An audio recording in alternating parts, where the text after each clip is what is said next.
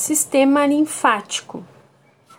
As células do nosso corpo são banhadas por um líquido que sai dos capilares. Esse líquido, formado por água, nutrientes e oxigênio, chamado de líquido intercelular ou fluido intersticial. Intersticial é quando algo ocupa uma parte intermediária. O líquido intersticial fica no espaço entre as células.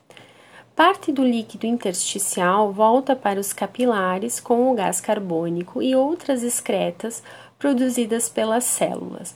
Outra parte, porém, é recolhida por um conjunto de vasos bem finos, os capilares linfáticos.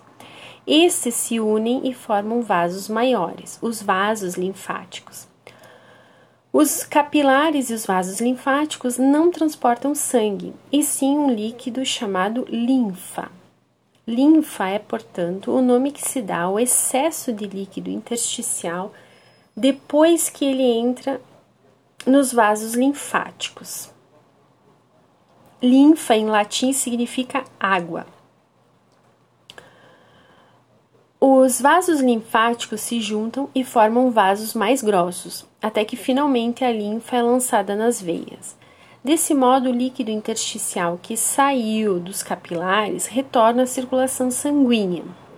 Além de devolver o líquido intersticial ao sangue, os vasos linfáticos absorvem gorduras do intestino, lançando-as no sangue, e ao atravessar os órgãos conhecidos como linfonodos, eles recebem certos glóbulos brancos que ajudam o corpo a combater os microorganismos causadores de doenças. Os vasos linfáticos passam também pelo baço, pelo timo, pelas tonsilas palatinas, que são as amígdalas, que com os linfonodos produzem células de defesa do corpo. O conjunto desses órgãos e dos vasos linfáticos forma o sistema linfático.